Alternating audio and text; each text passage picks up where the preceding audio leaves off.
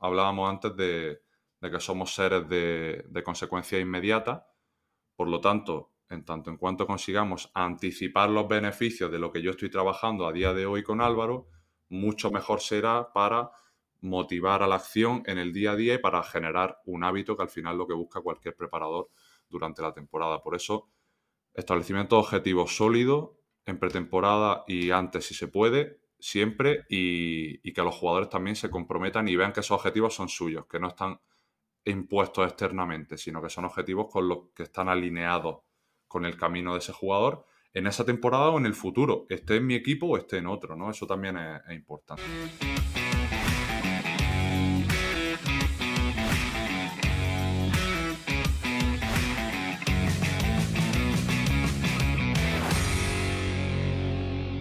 Buenas compañeros, estamos en un nuevo episodio del podcast de Promoción Física en Baloncesto de Sport. Hoy tenemos el placer enorme de contar con Javier Hernández, es jugador profesional y actualmente psicólogo deportivo. Se dedica profesionalmente a esto. Como sabéis, yo estudié psicología y para mí es, es un ejemplo Javi. Creo que realmente va, va a cambiar las cosas y cómo se trabaja tanto, tanto desde el punto de vista perdón, de entrenadores como de prepas, la psicología deportiva. Así que en primer lugar, simplemente dar las gracias Javi y un placer que estés aquí conmigo.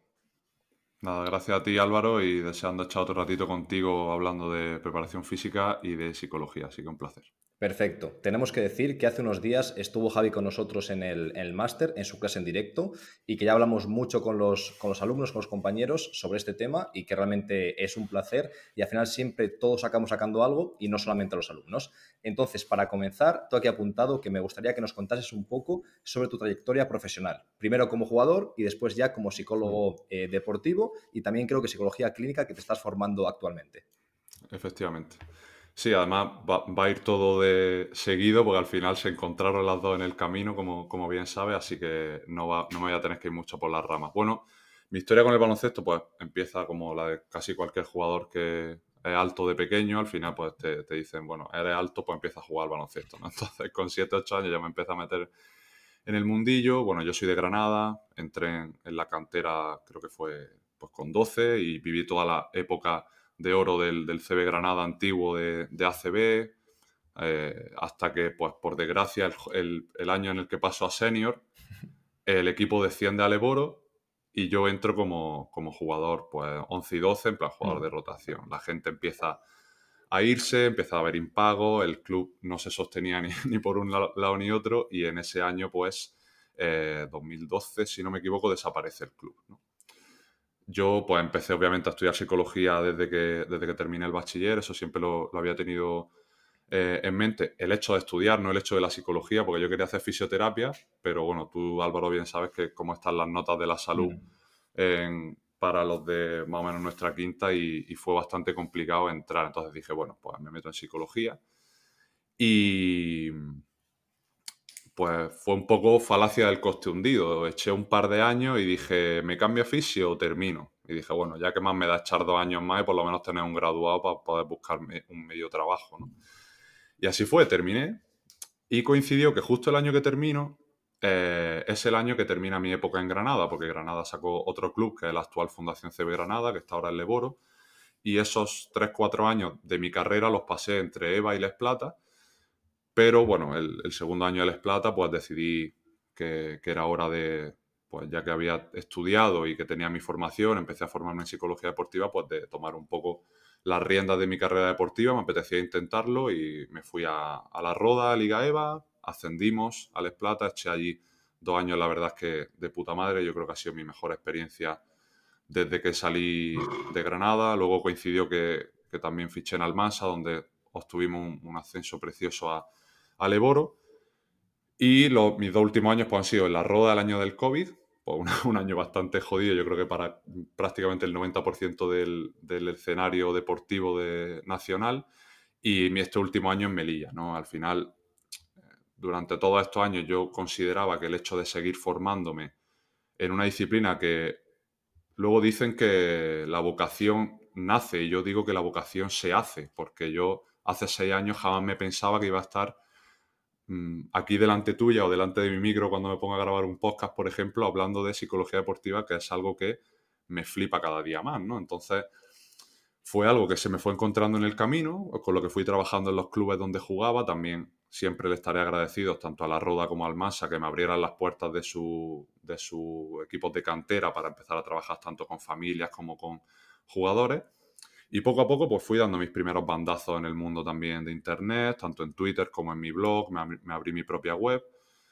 Y ya el resto es historia, hasta que este año, pues juntado con la precariedad de la famosa Liga FED, pues decidí que era momento de, echarme hacia un lado y dedicarle todo el tiempo a la psicología, que hasta ahora no se lo había dedicado al, baloncesto. Y ahora pues estoy en Liga EVA, aquí en Granada, en, en un equipito donde además ejerzo de psicólogo y el resto pues trabajando con, deportistas y entrenadores para que mejoren su rendimiento, ni más ni, más, ni menos que eso. Me parece muy interesante. Eh, por ejemplo, yo no sabía que has empezado como fisio o que querías, perdón, empezar a, a fisioterapia. Entonces me gustaría saber si tú te arrepientes ahora a todo lo pasado, si tú dirías, hostia, pues aún así me gustaría haber hecho fisio, aunque obviamente no sabes cómo cómo ibas a vivir como fisio o cómo te iba a gustar, pero ahora que eres psicólogo deportivo, ¿crees que te arrepientes o prefieres no haber entrado en fisio y haber ido directamente a, la psicología? Hombre, ahora esto es el, seco de retrospectiva, ¿no? De, cuando, que cuando va el pasado, pues todo ahora te parece que has elegido de puta madre en mm. comparación con, lo, que no hiciste, ¿no? Pero obviamente fisioterapia era una carrera que me encantaba, yo creo que también porque cualquier jugador que eh, juega en equipos de cantera de baloncesto, pues al final se expone constantemente al trabajo que hace un fisioterapeuta, ¿no? Entonces, los que más, los que menos, pues al final te acaba medio interesando y yo te diría que no me arrepiento porque creo que, es, que la sociedad está generada de una manera a la cual se elige demasiado pronto lo que quieres hacer con tu vida. O sea, yo creo que un chaval de 17, 18 años no está capacitado para saber qué quiere estudiar porque al final una decisión con 18 años te puede derivar en acabar trabajando de algo que a lo mejor con 26 te das cuenta de que no te gusta.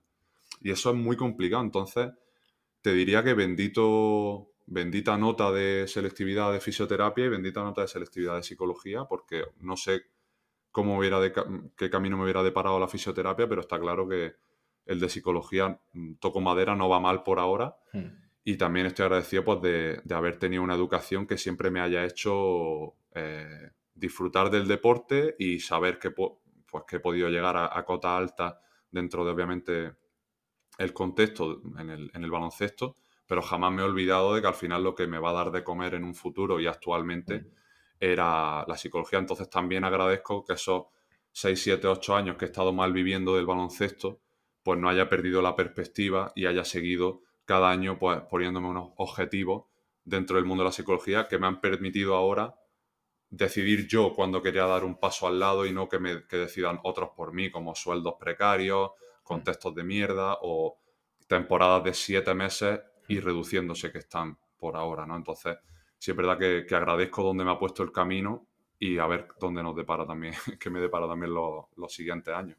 Pues muy interesante, hemos abierto varios temas. Uno de ellos, por ejemplo, es el de que no es necesario o que, que, al final muchas veces creo que se vende la idea de alguien exitoso y que desde pequeño estaba destinado a eso y era un obseso de pequeño, ese tipo de cosas.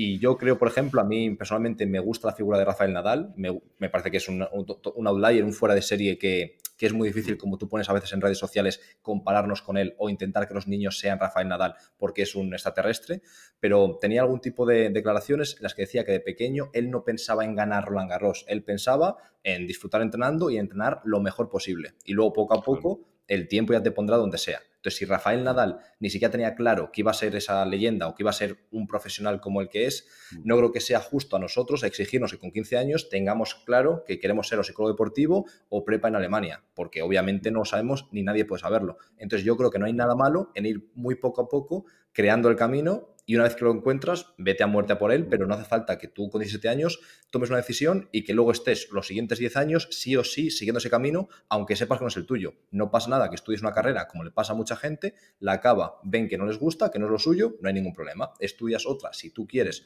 o si no, no, y no es tarde para empezar con 28 años o con 30 para hacer nada. Al final, lo que es tarde, en mi opinión, es seguir haciendo algo que no te gusta durante 40 años. Eso es una, quiero decir, es absurdo. Entonces, es muy interesante lo que comentas de que al final el eh, el camino también se va un poco haciendo y no hace falta desde el principio tomar la decisión y tenerlo clarísimo.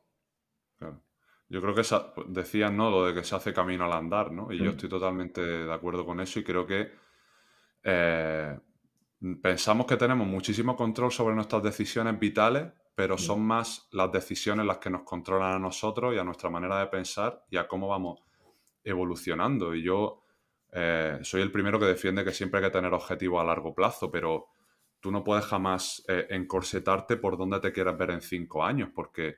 mm, y más ahora, cómo está, con cómo está el, mundo. O sea, yo creo que tener un- una vista de, del- a 5, 6 años, 7 años vista, valga la redundancia, perdón, eh, yo creo que es algo muy inconsciente, ¿no? Y que algo que jamás va a poder controlar y de que, que, de hecho ese intento por controlar lo que va a pasar en 5 años en la actualidad te está nublando muchísimas oportunidades que se te pueden plantar en el camino actualmente y que a lo mejor te las pierdes porque estás pendiente en que, no, mi goal, mi, mi meta es llegar a X sitio en cinco años.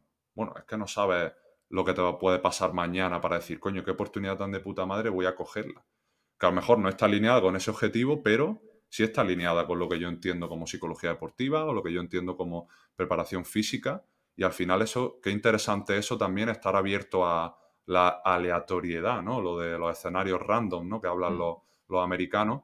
Y yo creo que tener esa vista global, aparte de obviamente una vista cer certera sobre el camino que quieres seguir y, una, y unos establecimientos de objetivos sólidos, está claro, pero esa vista global, como te digo, es la que más te prepara para estar preparado, valga la redundancia de nuevo, a coger esa, esa oportunidades al vuelo. Y yo, vamos, la experiencia también me ha dado un poco esa, esa percepción de que quizá una de las mejores opciones, el no cerrarse a priori ante nada, pero siempre ser el primero en estar peleando por esos objetivos, claro está. Yo creo que es clave tener, como tú dices, objetivos a largo plazo y si puede ser medibles, los típicos SMART, pues que, que sea, no, no pienses, por ejemplo, ser el mejor psicólogo deportivo posible, porque eso es como no decir nada. En plan, ponte algo eh, conciso, limitado en el tiempo y demás, pero que eso te valga para moverte a la acción, para motivarte, no para generarte ansiedad, Claro. no para decir, hostia, me quedan Exacto. cuatro años en vez de cinco y no estoy más cerca. No, esto simplemente es un objetivo para que tú vayas hacia allí y mientras van a ocurrir cosas seguramente positivas, si estás trabajando eh, cada día y cada semana en seguir ese objetivo y a raíz de ahí coge lo que más te apasione, lo que más te guste y no pasa nada eh, por desviarte un poco de ese camino. Al final se trata de disfrutar un poco del proceso y no solamente obsesionarnos con el resultado. Perfecto, pues si te parece ahora, Javi, vamos a, bueno, creo que hemos comentado ya a la audiencia que eres docente en el máster de preparación física en baloncesto, tenemos un módulo íntegramente sobre psicología deportiva enfocada al caso del preparador físico. Es decir, yo no conozco ningún otro eh, curso, máster o, o formación que vaya en esta línea e intentamos que el prepa eh, ponga en valor y, y reconozca la importancia de la psicología en su trabajo. Y al final muchas veces o muchos compañeros no consiguen llegar a lo mejor a un nivel profesional o a, o a todo lo alto que ellos podrían, por conocimientos teóricos deberían llegar allí, pero la parte psicológica, tanto de carácter como de cómo gestionar un grupo, no acompaña. Entonces, para intentar que eso no le ocurra a nadie, es decir, que la persona que tenga la motivación y los conocimientos para llegar, para que pueda llegar, por eso hemos metido este módulo, porque creemos que es muy importante. Entonces, vamos a intentar resaltar lo más importante, eh, que básicamente sería qué sesgos cognitivos solemos tener los seres humanos y qué heurísticos solemos utilizar, que es como un atajo cognitivo, porque es imposible analizar racionalmente todo el entorno, entonces utilizamos atajos, que muchísimas veces, casi siempre, son útiles, pero a veces la cagamos por estos atajos cognitivos. Entonces, cuéntanos un poco, si quieres, cuáles son los sesgos más importantes y después comentamos cómo el prepa puede utilizarlos a su favor y no en su contra. Hmm. Sí, al final un, un sesgo tenemos que tener en cuenta que pensamos, eh, decía un grupo de música que somos seres racionales, pero de los que toman raciones en los bares, ¿no? Que al final no, no somos todos los, racionales que, que pensamos porque estamos totalmente sesgados y al final yo siempre que hablo de esto mm, cito una frase del que, de la persona que más ha estudiado sobre sesgos, que es Daniel Kahneman, que desde aquí os recomiendo su libro Pensar rápido, pensar despacio, que está muy interesante para conocer más sobre estos temas y él ha dicho que lleva 45 años estudiando sobre sesgos y que su, em, su toma de decisiones no ha mejorado ni un ápice. O sea, imaginaros cómo estamos desesgados en nuestro día a día por mucho que estudiemos sobre este tipo de, historias, ¿no? Porque al final un sesgo es un error sistemático que, que cometemos en una dirección y que al final nos hace, eh, sobre todo, alinearnos con eh, lo contrario a lo que se conoce como disonancia cognitiva, que es lo que tú sufres cuando se muestra un escenario contrario a lo que tú piensas, por ejemplo, y eso nos genera pues, un poco de, malestar, ¿no? Al final, pues, el clásico ejemplo que pongo siempre cuando a una persona entra en disonancia cognitiva es cuando le dicen a una persona fumadora que fumar está mal, que provoca cáncer de pulmón y ella te contesta que de algo hay que, de algo hay que morir, ¿no? Entonces esa es un poco la salida de una persona para que al final pueda dormir por la noche, ¿no? Y siempre claro, perdona, es decir que los sesgos suelen ser positivos. Es decir, por ejemplo, el sesgo de prueba social. Al final, si tú vas caminando y ves que 100 personas corren hacia ti huyendo, quiero decir, es mucho mayor el coste de no hacer caso y que luego haya un incendio que el de escapar y que luego fuese una broma. Entonces, en general, han ayudado al ser humano y por eso siguen dándose, porque suelen ser útiles, ¿no? Claro, porque imagínate que tuviéramos que estar constantemente pensando en lo que hacemos, por qué lo hacemos y qué coste de oportunidad o qué coste de respuesta a nivel psicológico tiene para mí esa decisión. Pues mm, estaríamos a las dos horas de despertarnos con ganas de meternos en la cama otra vez, o sea, eso está claro, ¿no? Y como tú bien dices, los, heurísticos y, los secos nos han sacado de, nos simplifican mucho la vida en el sentido de no estar constantemente pensando qué coño estoy diciendo, qué coño estoy haciendo, ¿no? Claro, esto no lo podemos trasladar a, a lo que se conoce de la psicología social como principios de influencia, que eh, parten de, unos estudios que recopiló Robert Cialdini, que es un psicólogo pues, de los más eh, top en este tipo de, aspectos y que recogen siete principios que ahora iremos entrando un poco en ellos, sobre todo en, de cara a ejemplificar pues, cómo influyen a la figura del preparador físico, cómo más que nada puede él influir mediante esos, esos principios, ¿no? que al final vendrían a ser principios de reciprocidad, principio de liking, que al final es el hecho de gustar para que mi trabajo llegue mejor, principio de prueba social, como tú acabas de mencionar, principio de escasez, de autoridad, compromiso y consistencia y principio de unidad. ¿no? Al final, eh, este libro también, más allá de lo que podamos mencionar en este episodio, lo recomiendo muchísimo y creo que puede, tiene unos ejemplos muy claros y muy del día a día y sobre todo que son muy trasladables a otras situaciones del, pues en este caso del deporte, ¿no? Y me parece que el, hecho de conocer cada vez más sobre Seco y sobre cómo podemos vendernos mejor también como profesionales, ¿no? Pensamos que pues un, preparador físico, un psicólogo, como que la palabra vender es como, plan, me estoy prostituyendo, ¿no? Casi que, casi que de, esa manera y al final estamos constantemente vendiendo. O sea, yo, yo, la conversación que estamos teniendo tú aquí hoy pues a lo mejor provoca que una persona que me escuche le interese mi trabajo y pues se suscriba a mi newsletter, por ejemplo. Mm. plan, y eso ya es venderme, ¿no? Ya es acercar mi trabajo a otras personas. Pero claro, nos pensamos que influir en otro es. Mm, nos sale como la cara de Mark Zuckerberg, ¿no? Nos pensamos que ya somos unos. que estamos trabajando para Facebook y, y, casi que al contrario, ¿no? Estamos totalmente influidos por nuestro contexto y por nuestra historia de aprendizaje, pero también influimos con nuestra comunicación y con nuestra manera de acercar el trabajo y qué importante es, una vez alcance unos conocimientos mínimos sobre mi disciplina, saber cómo acercar mejor esos conocimientos al público que los necesita. En este caso, el público de un prepa pues son entrenadores y jugadores, así que me parece básico también, como tú bien has dicho al principio, vender mejor estos, estos conocimientos que muchos de ellos parten, como decimos, de la psicología. De hecho, Javi, perdona, eh, cuando de hecho todo el mundo está siendo vendido constantemente. Y si no vendemos nosotros en el buen sentido, que vender no hace falta ni siquiera que pague algo la gente. Es, por ejemplo, vender que, mm. consigan engancharse a mi podcast o al, tuyo, al de Asespor o al de, o al de Javi Hernández, y de esta forma que en vez de pasar más tiempo en Instagram o viendo, qué sé yo, eh, cualquier cosa de telebasura, lo hagan aquí. Es decir, todo el mundo va a ser influido y mejor si lo hacen por gente de la salud o de gente de la, de la formación que por gente mm. que busca pues otro tipo de, objetivos, quizás que hagan crecer menos. En mi opinión, vender puede ser malo dependiendo a qué te dediques. Creo que tú y yo y Jaime, mi compañero, tenemos la enorme suerte de dedicarnos a algo que ayuda a las personas. Entonces, cuanto mejor nos vendamos, mucho mejor para la sociedad. En cambio, por ejemplo, si a lo mejor eres, qué sé yo, trader o si trabajas en un bar, pues cuanto mejor te vendas, más bebe la gente. Pues yo ahí, la verdad, tendría un, día, un dilema ético. Quiero decir, o, si vendí, o si trabajas en estanco, cuanto más venda yo, más fuma la gente. diría, joder, no sé si... Quiero decir, por una parte quiero vender más porque quiero vivir mejor, pero por otra, ¿qué estoy vendiendo? En cambio, la suerte que tenemos es que cuanto mejor vendamos y más vendamos, más ayudaremos a prepas, a entrenadores, a jugadores, a psicólogos deportivos, y creo que esa es una suerte enorme que tenemos. Totalmente. Sí, y es, el hecho de, claro, lo estamos aquí, tú y yo nos estamos viendo y estamos entrecomillando la palabra vender, pero tú bien has matizado que al final venderse es, por ejemplo, acercar conocimiento a otras personas en redes sociales. Y ya te estás vendiendo tu figura, estás vendiendo tu marca. Y coño, qué bonito es también que tal y como está planteado el, mundo ahora, que cada vez está más ligado al, Internet y, a las relaciones sociales, pues utilizarlo para potenciar vías de conocimiento en lugar de, como tú has dicho, para enganchar a la gente a, otro tipo de, actividades que, bueno, pues nuestro impacto podrá ser mayor o menor, pero por lo menos eh, estamos alineados con eso en, en cierto sentido, claro. Perfecto, pues si te parece Javi, vamos ahora citando los sesgos como hiciste antes y explicamos muy brevemente cómo podríamos eh, trasladarlo al contexto de un preparador físico. Quizás puedes decir de qué forma tú crees que sea interesante y a mí si se me ocurre alguna otra forma la, lanzo también y la debatimos. Sí, sin problema.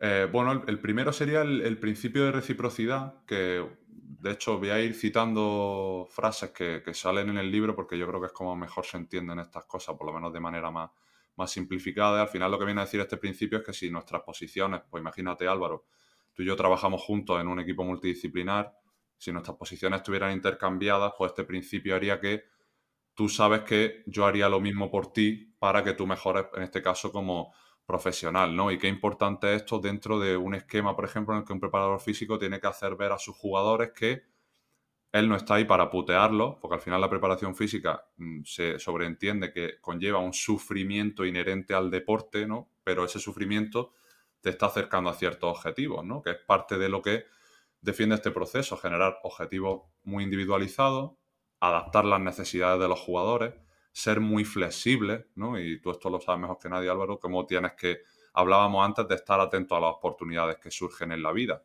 también durante una temporada. Al final un prepa y un psicólogo tiene que estar atento para que un jugador, el cual a lo mejor se está quedando estancado en cierto momento, vea en ti una figura recíproca para decir, oye Álvaro, este ejercicio no me está, no me está funcionando, vamos a cambiarlo. Pues ahí entraría la flexibilidad, ¿no? La frase que se conoce como me importas, luego voy a intentar poner todo de mi parte para que tú te acerques a esos objetivos, ¿no? En eso al final consistiría ese, ese principio de reciprocidad. Sí, yo creo que este, la, base o la parte más importante que yo percibo es que intentar que ellos sientan que realmente les importa. O sea, que al, final para ti lo más importante es que ellos mejoren. Y yo creo que si lo sienten, pues podrán a lo mejor gustarle más o menos tus métodos o estar más o menos cansados, pero se van a fiar de ti, porque saben que buscas lo mejor para ellos. Y una forma, por ejemplo, que creo que se puede potenciar este, este heurístico, este sesgo, este principio de influencia desde el primer momento sería, como hemos comentado alguna vez, eh, en la evaluación inicial, ser muy conciso y muy metódico, muy científico, recoger muchos datos que sean individuales y personales, que no sean solo del equipo o solo del baloncesto o solo de esa liga, sino que sean de esta persona en concreto. A raíz de ahí, hacer un informe en el que digas puntos débiles, puntos fuertes y objetivos en función de esos puntos débiles que le recomiendas y que él puede intentar pensar sobre ellos y que luego él los haga suyos. Entonces, de esta forma, esa persona se da cuenta de que no estás solo para el equipo, estás para el equipo, pero también para él. Y que te preocupas, que has dedicado muchas horas en extraer esa información y en prepararla para que él la entienda y que la vea visualmente. Entonces, de esta forma, obviamente puede estar a lo mejor más de acuerdo, menos de acuerdo. También el ego de los jugadores, que a lo mejor si le dices que hay un punto débil o algo así que él no consideraba, que él no consideraba, perdón, igual no le gusta. Pero obviamente va a sentir que te preocupas por él, por su rendimiento y por su salud. Entonces creo que de esta forma sí que cumplimos de una forma bastante intensa ese principio de reciprocidad.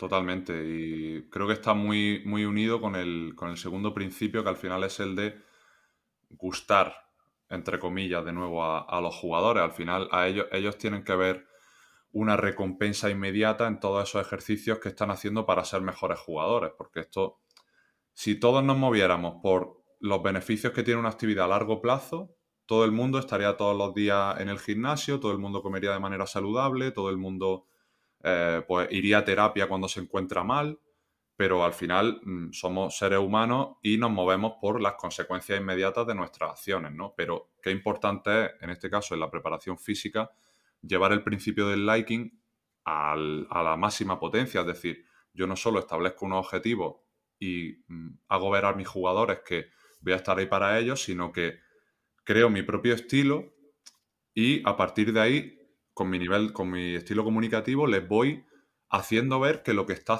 lo que, están, lo que están trabajando ahora les está acercando a ser mejores jugadores. Es lo que se conoce al final como refuerzo positivo, ¿no? Estar ahí pendiente de, oye, yo no solo te establezco estos objetivos adaptados para ti, sino que soy el primero que te va a hacer una puta fiesta si consigues hacer la squat bajando un 10% más en el grado de tus rodillas que en septiembre era incapaz de hacerlo, por mm. ponerte un ejemplo, ¿no? Entonces, creo que ahí es importante el, hecho de que ellos se sientan que, que soy una figura, pues, en este sentido respetable y que soy una figura agradable para ellos en ese, en ese sentido, aunque conlleva un sufrimiento, pero que la balanza está equilibrada en ese refuerzo y, sufrimiento, ¿no? de, hecho, creo que también... yo, creo que, muchas veces eh, somos seres, seres obviamente súper emocionales. Somos racionales, pero yo creo que mucho más emocionales. Y todos a lo mejor recordamos eh, una figura, ya sea un maestro, un profesor, un entrenador, lo que sea, que eh, supiese más o supiese menos, si era a lo mejor buena persona o si era gracioso, si era agradable, íbamos con ganas a entrenar. Es decir, te gusta estar cerca de esa persona. Entonces, siempre que podamos, obviamente siendo profesionales y demás, no tiene nada que ver para eh, a lo mejor de vez en cuando sonreír o fuera del entrenamiento, ser una persona agradable, eh, decir buenos días, gracias, por favor, es decir, que, que se sientan a gusto a tu lado o trabajando contigo. Entonces, inconscientemente tendrán más ganas de trabajar contigo que si cuando llegas eh, a lo mejor ven una cara de culo o, se sienten que le faltas al respeto o algo en esta línea. Es muy básico y es muy obvio, pero al final eh, esto influye mucho. Eso te iba a decir, hablábamos en, hablé con Sergio Llorente y con, y con Víctor Barroso, los compas de Volap Education, sobre el tema de también qué importante es esa cercanía en el día a día, ¿no? En plan, detalles, como tú has dicho, que parecen tontos de, pues, entrar a la sala de fuerza, buenos días, ¿cómo estás? ¿Qué tal ayer? ¿Estás cargado? Sé que ayer metimos mucha carga, ¿cómo estás? Bueno, este dolor es normal. Preguntas que al final al jugador le hagan sentir, coño, no solo me putea, pero luego es el primero que está ahí eh, de paracaídas, ¿no? Para, mm. para recogerme. Yo creo que eso es importante y sobre todo a nivel de estilo de comunicación, porque dicen en este libro que en este principio que es inútil hacer entrar algo en razón que no se ha razonado antes nunca. Es decir, nosotros tenemos que saber cuándo hay que comunicar, como tú bien has dicho, de manera más emocional. Al final, esos puntos de dolor, hacerlos ver como algo que existe, pero que yo te entiendo por qué he pasado por ahí y porque sé por lo que lo hago, ¿no? No a nivel técnico de tienes que hacer esto porque lo dice X estudio, porque la teoría de tal, no. Hacemos esto porque luego vas a salir a pista y te vas a notar en dos, tres días ligero de la hostia y va a llegar al partido como un portento, por ejemplo, ¿no? Al final, qué importante es también adaptar la comunicación eh, a los jugadores, ¿no? Un entrenador no trata igual a los 12 jugadores y es, qué bonito es que, el, que se trabaje también en ese sentido, pues yo creo que con un prepa mm. puede ser bastante extensible también, o sea, no sé, no sé cómo lo ves tú en ese sentido, pero creo que también es bonito entender cómo debemos comunicar y cómo generar este principio de liking con, con los jugadores. yo creo que al final los, principios están muy relacionados, por ejemplo, el de autoridad que podemos trabajar ahora o, tratar, y al final están súper vinculados. Lo que decíamos al principio de la evaluación, con ese informe, con, eh, con todo el tiempo y horas que has dedicado, es reciprocidad, pero obviamente es muchísima autoridad, porque de repente el jugador ya percibe que mm. sabes mucho y eso le ayuda a, abrirse. Entonces, al final, creo que es clave tener que, te perciban muy importante como profesional y que confíen en ti, creo que es lo más importante, mm. no como un amigo, sino como un profesional en el que, del que me puedo fiar, ¿vale? No entrar en ese terreno de, de ser amigo, pero por otra parte, eso no está reñido con ser agradable y con intentar comunicar de una forma clara mm pero sí puede ser amistosa. Y luego, por ejemplo, creo que es interesante y que en la pretemporada yo intento hacerlo siempre que el entrenador esté de acuerdo, que es antes de empezar la pretemporada explicarle un poquitín, adelantarle cómo se va a sentir, probablemente. ¿Por qué? Porque algún año no he conseguido hacerlo porque el entrenador quizás no estaba de acuerdo y casi siempre ha salido peor. ¿Por qué? Porque el jugador viene en pretemporada y está fresco y ve que cada semana está peor. Entonces, muchos jugadores, a lo mejor algunos saben más de esto, otros no saben. Entonces ven que cada semana están peor y dicen, hostia, esto no me está ayudando. No, lo que pasa es que estamos cargando muchísimo y cada semana te sientes peor, saltas menos, eh, defiendes, estás reventado. Pero después va a ser todo lo contrario. Entonces, si tú lo adelantas, cuando eso llega, él no siente esa ansiedad porque dice, ah, vale, ya me avisó, vale, ya me avisó. A partir de esta semana es al contrario. Entonces creo que es muy interesante intentar eh, comunicarte en esa línea, de ser claro, de ser sincero. Mira, lo normal es que estés cada vez peor, hasta esta semana y después hacia arriba. Si después de esta no vas hacia arriba, hay que hablarlo, hay que ver qué está ocurriendo porque eso no es normal. Y casi siempre pasa lo que tiene que pasar y entonces ellos suelen estar más tranquilos o por lo menos es mi experiencia y creo que es interesante en esta línea. Por una parte, no dejar que ellos elijan qué hacer y qué no hacer porque obviamente mucha gente tomará, se aprovechará, pero sí que se, les puede hacer eh, conscientes de cómo es el proceso y que esta forma al entenderlo todo sea mucho más fácil y que tengan menos dudas y menos inseguridades. Qué interesante eso que comenta por dos razones en concreto. La primera, me parece básico lo que has dicho de anticipar dificultades, sobre todo en pretemporada. Al final, pues los jugadores llegan después de dos o tres meses de verano, súper ilusionados, en efecto botella de champán, eufóricos, tal, qué guapo, nueva temporada, nuevo contrato, nuevo equipo, tal. Y como tú has dicho, a las dos semanas de carga, están hasta la polla de correr los entrenamientos del entrenador, de ponerse a hacer físico a las 8 de la mañana hmm. y de entrenar, hacer 10 sesiones semanales.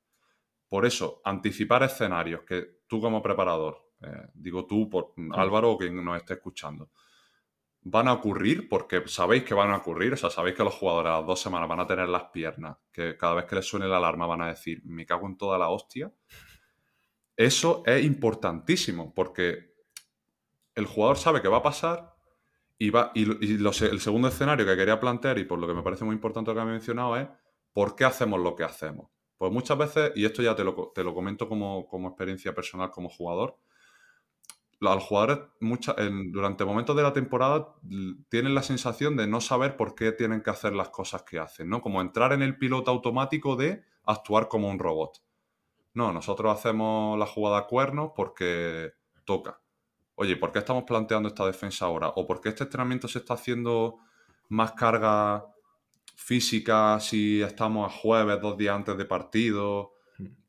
Y parece que las decisiones muchas veces se toman sin tener en cuenta la perspectiva del jugador, ¿no? Y al final es lo que tú has dicho, no dejar ni que ellos tomen todas las, las decisiones, perdón, pero tampoco entrar en el bucle de los jugadores no tienen ni puta idea de lo que se está haciendo ni por qué, ¿no? Porque al final eso va en tu contra. Y yo creo que ese principio de autoridad se ve muy afectado si los jugadores no saben cómo se van a sentir en ciertos momentos de la temporada y sobre todo porque eso es parte del proceso de crecimiento, ¿no? Porque como tú has dicho, todo el, todo el que juega baloncesto sabe que la pretemporada es una parte de carga, hmm. pero eso no te exime a ti de la responsabilidad de decir, oye, yo sé que en un mes vaya a estar eh, cagando en, en mi madre, hablando mal, pero esto conlleva un proceso, ¿vale? Ya me lo agradeceréis en 3, 4, 5 meses cuando podáis jugar 20, 25 minutos sin problema y cuando podáis entrenar 5, 6, 7 sesiones seguidas y os encontréis de puta madre y también el hecho de las lesiones, que se habla muy poco de eso. Al final no es una relación directamente causal, pero cuando tú sientas unas buenas bases en pretemporada, al final el riesgo de lesión se reduce muchísimo. Y eso muchas veces se da por sentado, pero qué importante es también hacer ver que ahí hay una relación prácticamente directa con eso, ¿no? Y eso, como tú bien has dicho, influye reciprocidad, liking y sobre todo generar un principio de autoridad de que ellos te vean como un experto y que vean siempre los porqués porque saben que tienen un sentido, ¿no? O sea que es muy interesante. Sí, al final, por ejemplo, de lo que has dicho, simplemente rescatar que, que es clave, no solo a pretemporada, sino me voy un paso más allá el verano, porque al final mm. es clave en prevención de lesiones, perdón, e intentar tener una carga crónica alta y no crear picos de carga. Es decir, si en verano tú vienes a no hacer nada, la pretemporada será un pico de carga enorme y estás comprando muchas papeletas para que te lesiones. En cambio, si conseguimos muy poco a poco construir una base alta de carga crónica, no habrá picos de carga casi nunca y estarás mucho más seguro, aunque obviamente siempre puede suceder algo. Entonces, eso también, explicárselo al jugador, nos va a ayudar bastante para que él en verano siga trabajando. Mm. Y luego una cosa interesante, que no podemos entrar ahora por falta de tiempo, pero que, es, pero que creo que es interesante mm, dejar ahí la pildorita, y es que al final el, el, equipo es un grupo, es decir, al final hay muchos, eh, muchas situaciones de pensamiento grupal que la gente que interese puede estudiar sobre ello, puede leerlo, que al final eh, Javi o yo no pensamos igual nosotros solos, que si nos metes en una habitación con 10 personas y al final eh, los, las opiniones se suelen volver más extremas, se polarizan. Entonces, tú, por ejemplo, estás un poco cansado, no sabes por qué, yo estoy cansado, no sé por qué, no nos ha explicado por qué razón, estamos muy cargados ahora y tenemos partido amistoso. Vamos al vestuario y yo me empiezo a quejar, otro se queja, otro se queja y en media hora Mm. todos estamos mucho más enfadados y mucho más cansados, de lo que estamos antes. ¿Por qué? Porque se ha polarizado, porque nadie nos ha dicho por qué. Entonces, muchas veces cuando se les deja a los jugadores y luego ellos hablan, porque obviamente son eh, amigos o compañeros, al final estás creando un caldo, un caldo de cultivo que puede ser hasta peligroso. Es mejor todos juntos dejar claro por qué y así cuando ellos hablen juntos seguramente no será tan nocivo o, tan, o no se contaminará tanto en el mal sentido, sino que quizás más o menos lo entiendan. Tú que has sido jugador muchos años, seguro que lo has visto eso. Cuando alguien o muchos comparten alguna situación negativa, si tú no dejas claro por qué es así, al final eso se acaba creciendo y, aumenta. Mm. Sí, al final es el principio de prueba social, pero eh, al... El mal sentido, ¿no? Claro. De, manera, de, manera, negativa, ¿no? El, principio de prueba social que no queremos. ¿no? eso es. Creo que de hecho hablamos el, otro, hablamos el otro día de lo importante que es también eh, que el preparador físico se una entre comillas, de nuevo, a las figuras de autoridad dentro del propio equipo, pues capitanes, jugadores que llevan eh, un alto número de temporadas en el, equipo, para hacerles ver de estos porqués que estamos hablando a otros jugadores que a lo mejor han llegado nuevos y que, que no han tenido esa experiencia con la preparación física, por ejemplo. ¿no? Pensad que el, el menor hueco que dejemos a desinformaciones y a malentendidos será mucho mejor para cualquier figura dentro del propio equipo. Porque luego las noticias que son percibidas como malas infectan a la persona que está relacionada con esas noticias. Que en este caso, ¿quién es la, persona más cercana a los tiempos de descanso y a, y a las rutinas de extra que, son, que están fuera de la propia pista? El prepa. Igual que el entrenador es el, primer damnificado cuando no se descansa, cuando los jugadores piensan que se debe descansar, cuando hay cambios en, la organización por la cara sin preguntar a los, a los, jugadores, eh, hasta tonterías como mm, salir a un, a un viaje 30 minutos antes de la hora que se había estipulado. Porque al final, mm. quitar minutos de sueño a un jugador es de las peores cosas que un profesional dentro de un equipo puede hacer, por ejemplo. ¿no? Entonces, eh, hay muchas situaciones creo que es importante no controlarlas todas, que, porque sería imposible, pero sí que la comunicación sea tan abierta que haya muy pocos puntos de fuga en ese sentido.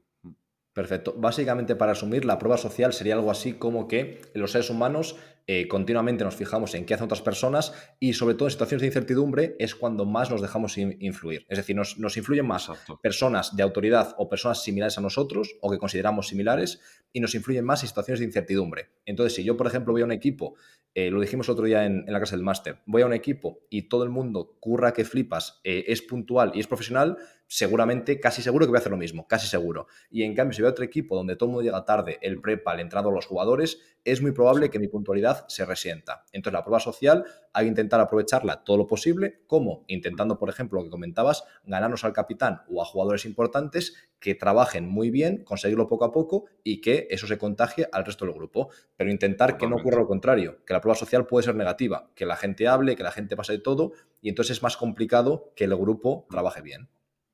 Total, total. Y tú hablabas, por ejemplo, de establecer cada profesional, yo creo que debe tener su. Lo de cada maestrillo tiene su librillo, ¿no? Pues yo creo que cada profesional debe ser fiel tanto a un estilo, igual que hmm. hablamos muchas veces de por qué un entrenador que su estilo comunicativo es quizá algo más serio por, por su. por su. Eh, por su eh, joder, lo diré, gesticulación. ¿Por qué le va a tener que pedir a ese entrenador que grite, que gesticule mucho?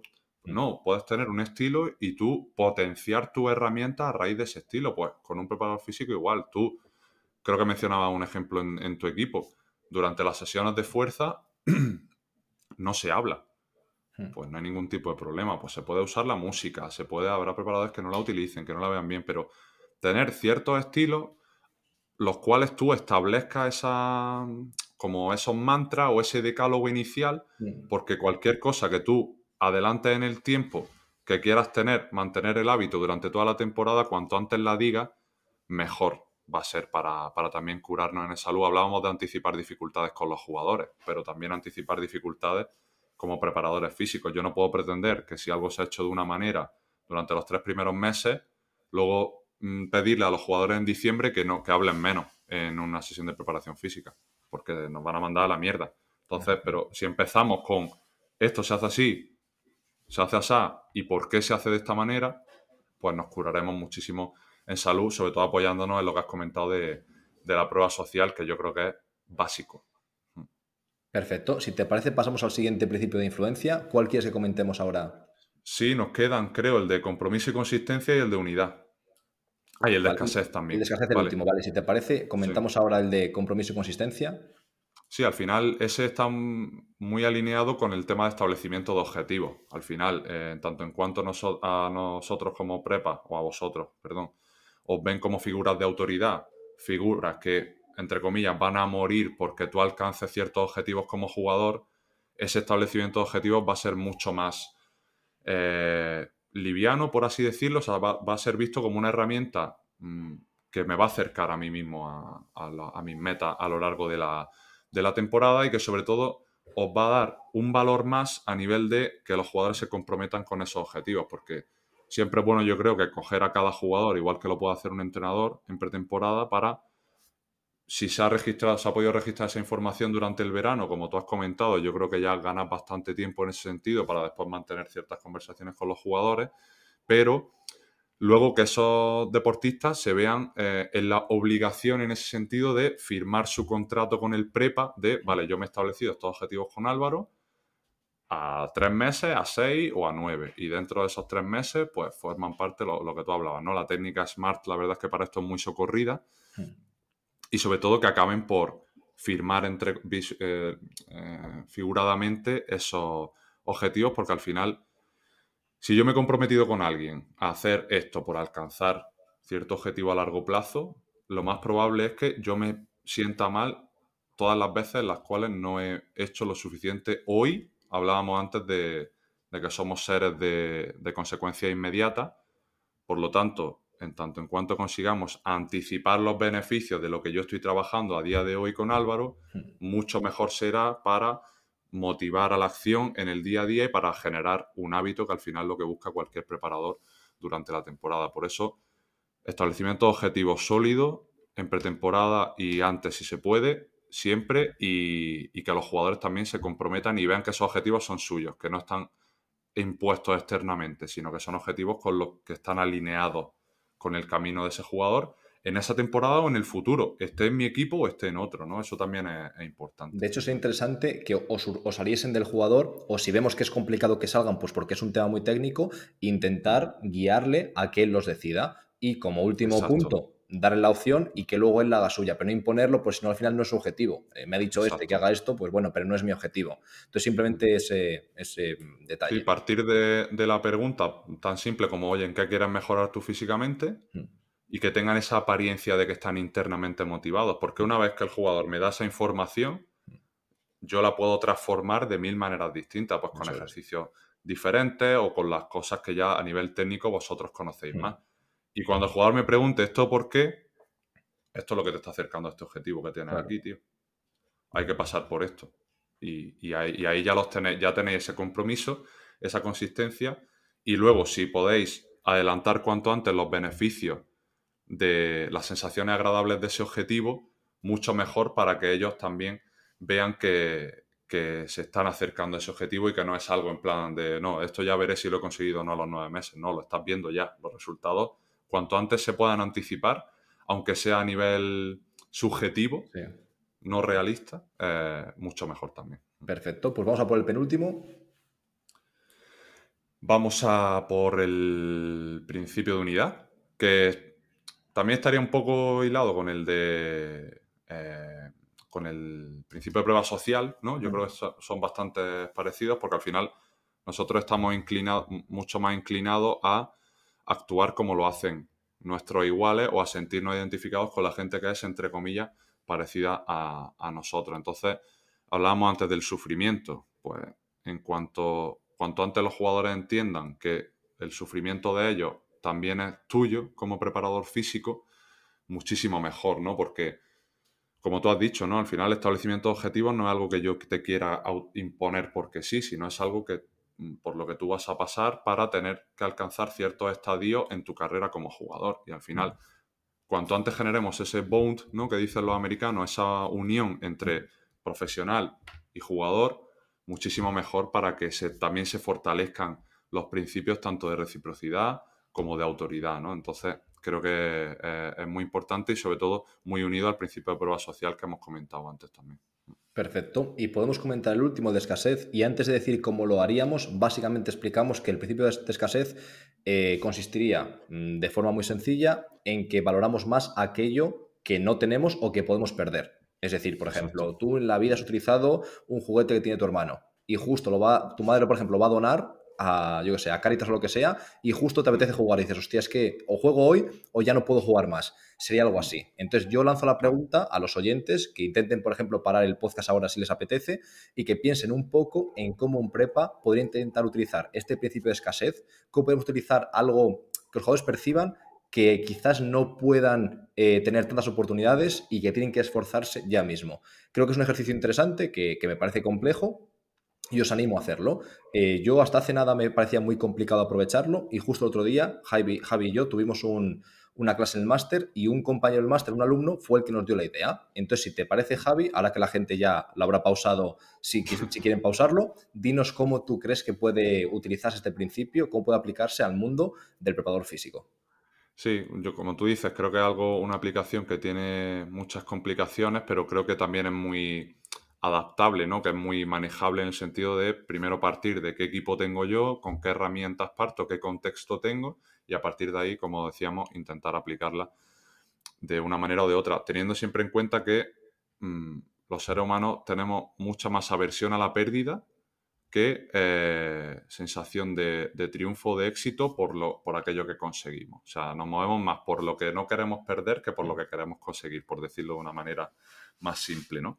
Entonces, partiendo de esta base, podemos intentar plantear cierto tipo de dinámicas en las cuales algunos ejercicios solo tengan validez en semanas concretas de la temporada porque el hecho de que solo se cumplan en esas semanas va a tener un impacto tanto a corto como a largo plazo en los jugadores, ¿no? Y, el, nuestro compañero, bueno, del, el asistente de, el alumno de tu máster planteaba una idea yo creo que muy interesante que era el hecho de plantear una semana de alta carga, por ejemplo, en fuerza, que siempre pues, no, no, no, llueve mucho a gusto de, los jugadores. Es, complicada, sí, es complicada. Es complicada, pero si dentro de esa semana nosotros les hacemos valer que tanto que las recompensas van a ser prácticamente inmediatas, como se dio un caso en un jugador que comentaba que nunca se había pegado, nunca había hecho un mate, mm. por ejemplo, y justo después de esa semana ya conseguía un poquito potenciar ese salto, pero más en el sentido de, oye, chavales, sé que anticipamos dificultades, lo primero, que yo creo que lo hizo, lo hizo súper bien este chico. Y lo segundo, eh, pues como digo, anticipar dificultades. Mirad, sé que esto va a ser una semana de mucho sufrimiento, me duele a mí más que a vosotros, hacemos un poquito ahí de principio de, de unidad también, pero esta semana de carga ya no la podemos meter más. Entonces, si vosotros queréis estar de X manera en un mes, esta semana toca bajar al barro hmm. y ponernos las botas para mejorar físicamente de cara a los dos, tres últimos meses de temporada, por poner un hmm. ejemplo, ¿no? Ahora que estamos en prácticamente en ese hmm. timing, yo creo, febrero, marzo. Y es, como digo, un principio yo creo que muy interesante en tanto en cuanto conseguimos que las recompensas de ciertas actividades que planteéis como preparadores físicos tengan fecha de caducidad. Es decir, yo no te planteo este ejercicio en este momento porque a mí me dé la gana. Te lo planteo porque es el momento de hacer este ejercicio y la semana que viene a mí no me vale que me diga, oye Álvaro, el ejercicio ese me apetece hacerlo ahora. No, ya no me, ya no me, ya no me sirve que lo haga. Mm. Te valía la semana pasada. Ahora podemos plantear otro escenario, ¿no? Y también buscar un poco ese sentimiento de, de arrepentimiento, ¿no? De decir, hostia, le he fallado a Álvaro, que me cago en la hostia, que siempre está ahí para mí, no sé qué. Vale, vamos a intentar plantear otro escenario, ¿no? También un poco dejar eso, eso abierto. Yo creo que es un, principio muy interesante para también dar valor a esos momentos de la temporada donde parece que da mucha pereza, sobre todo los meses entre noviembre y enero, que parece que está ahí como en tierra de nadie. Ir, a, fichar y me voy. Y vas a fichar, todavía no te estás jugando nada, las derrotas no tienen tanto valor y al final no es un, son meses pues, un poco complicados, ¿no? También Sí, sí. Tanto en Europa, pues donde estás tú prácticamente todo el año, pero en España, pues también los meses de frío, es como cuando más pereza hay, ¿no? Entonces, creo que es interesante también hacer como estos pequeños altos en el camino donde, digamos, los jugadores, oye, que aquí estamos en, en, diciembre, pero que me da igual. O sea, que estamos aquí trabajando por conseguir unos objetivos que ya habíamos pactado en septiembre. Eso también es muy importante. El principio de escasez funciona mucho mejor si nosotros tenemos un fichero detrás de decir, oye, esto que estamos haciendo ahora está alineado con este objetivo que tú me dijiste en septiembre.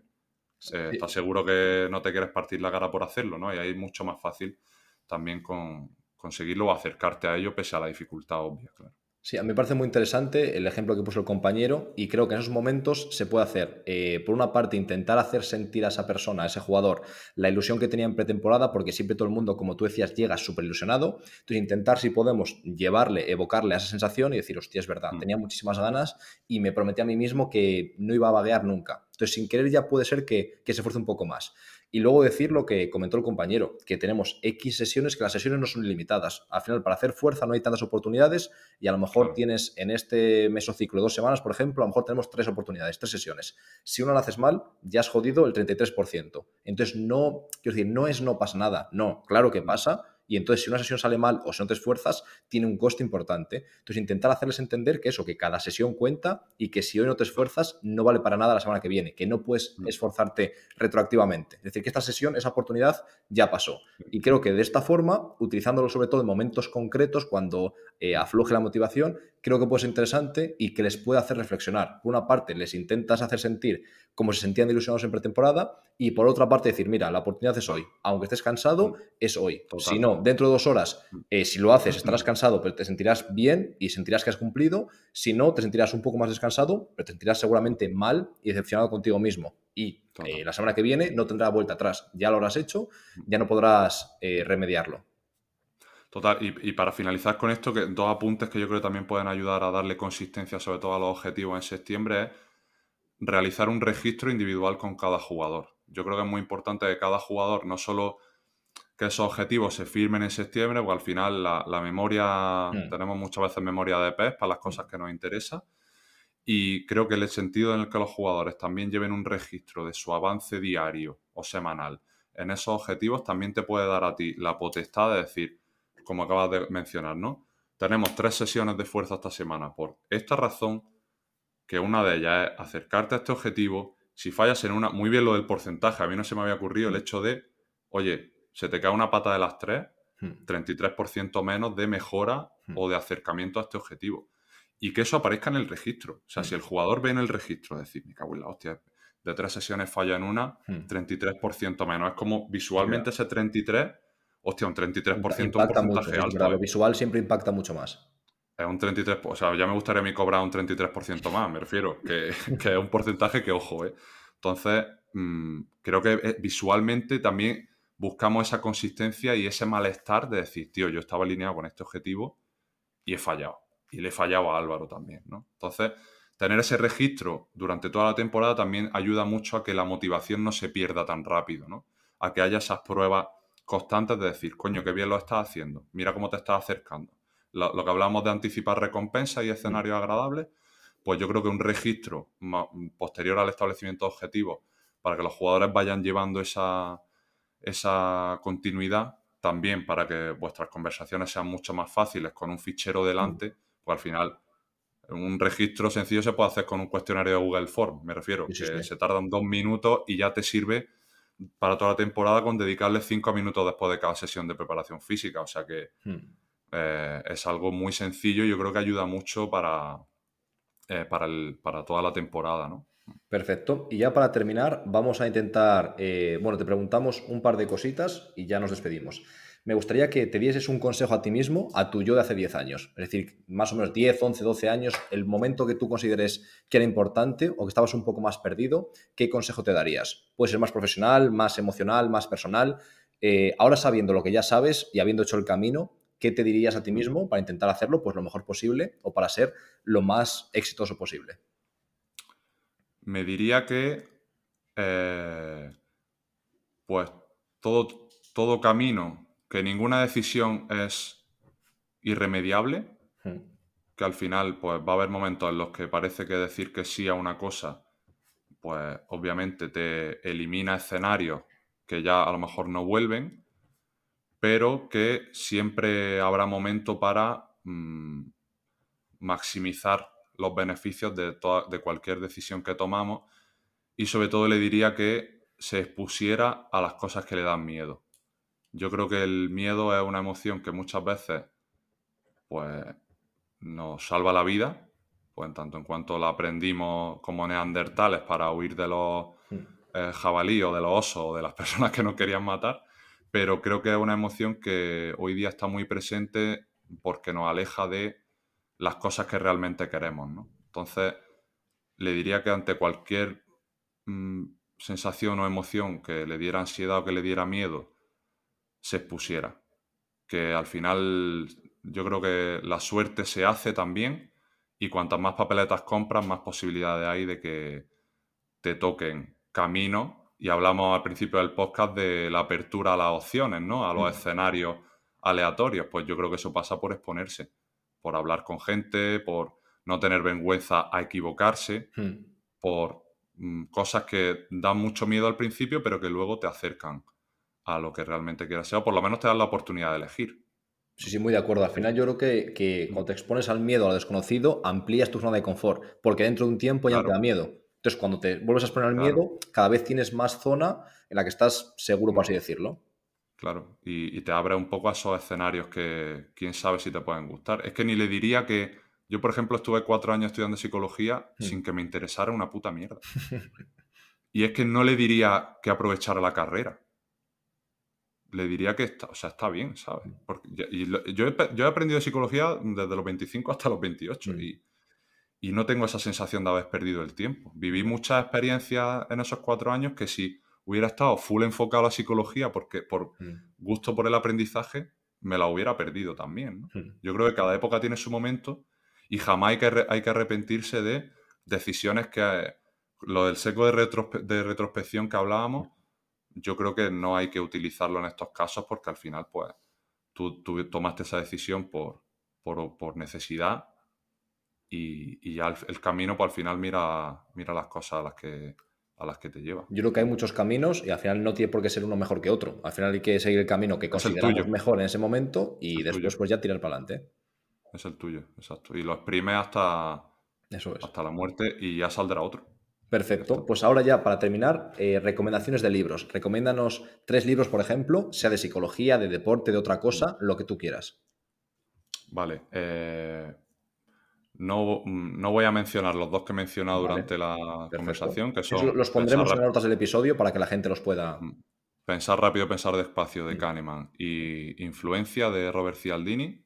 O sea, porque si no me quedaría solo mm. con uno y tampoco paso. Eh, mira, voy a recomendar 1984 eh, de George Orwell, que me parece un libro que más en la actualidad muy interesante de, leer por la, por la perspectiva. Porque hemos llegado, casi, hemos llegado casi, ¿no? Casi sería realista hoy en día. Exacto. O sea, es más, yo creo que está más fresco y, mira que lo escribió el pobre señor en 1949, creo. O sea, mm. que imagínate. Luego, eh, Antifrágil de Taleb, de Nassim Taleb, eh, creo que además para la gente que está implicada en el deporte tiene una perspectiva muy, muy interesante. No es un libro de psicología, pero es un libro de, te diría que de la vida. O sea, hmm. muy, muy bien.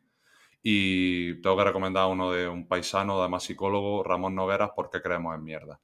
También diría que antes, si la gente que se quiera meter en tema de sesgo y en tema de heurístico, se lea ¿Por qué creemos en mierda? antes que pensar rápido, pensar despacio. Porque hmm. pensar rápido, pensar despacio es un libro mucho más técnico pese a que se hace muy liviano de leer, si te interesa el, tema, es quizá el siguiente nivel, ¿no? Y empezaría por ahí. Además, si no seguía a Ramón en redes o en, todo lo que hace, es un tío que explica la psicología de manera muy sencilla y de verdad que es un libro que, que sin fallo os va, os va a flipar. Así que me quedaría con esos tres. Perfecto, Javi. Pues para mí ha sido un placer enorme poder hablar de, estos temas. Al final ha sido eh, por ahora la entrevista más larga. Se nota que nos gusta hablar de esto. Así que nada, decir a la, gente, a los oyentes que se han llegado hasta este minuto, al 57, que muchas gracias. Que si les ha gustado que le den a, cinco estrellas en Spotify y demás y que lo compartan con algún compañero al que pueda ayudarle. Y a ti, Javi, pues eh, un abrazo enorme. Muchas gracias de nuevo por tu tiempo. Y nada, para lo que quieras, puedes volver aquí al, podcast o podemos hacer lo que quieras por ti, desde Sport. Nada, gracias a ti Álvaro por el, partido de vuelta que hemos tenido. Ya te pasaste por, mi podcast también, por Psych and Roll. Y, para mí es un placer pues, que la gente me deje una hora de tiempo para hablar. Y a veces noto como que me repito mucho, pero bueno, si alguien ha llegado hasta aquí, pues darle las gracias también porque entiendo que le habrá interesado parte o todo de lo que haya dicho. Y agradecerte obviamente pues que dediques también tu, tiempo y tu esfuerzo a generar espacios porque, para que tu disciplina, la, la, preparación física, pues alcance el, siguiente nivel y, y daros la, buena, la enhorabuena tanto a Jaime como a ti por el trabajo que estáis haciendo y será un placer pues seguir en este y en otros lares compartiendo conocimiento. Perfecto, pues nada Javi, un abrazo enorme y disfruta del día, ¿vale? Venga, un abrazo. igualmente.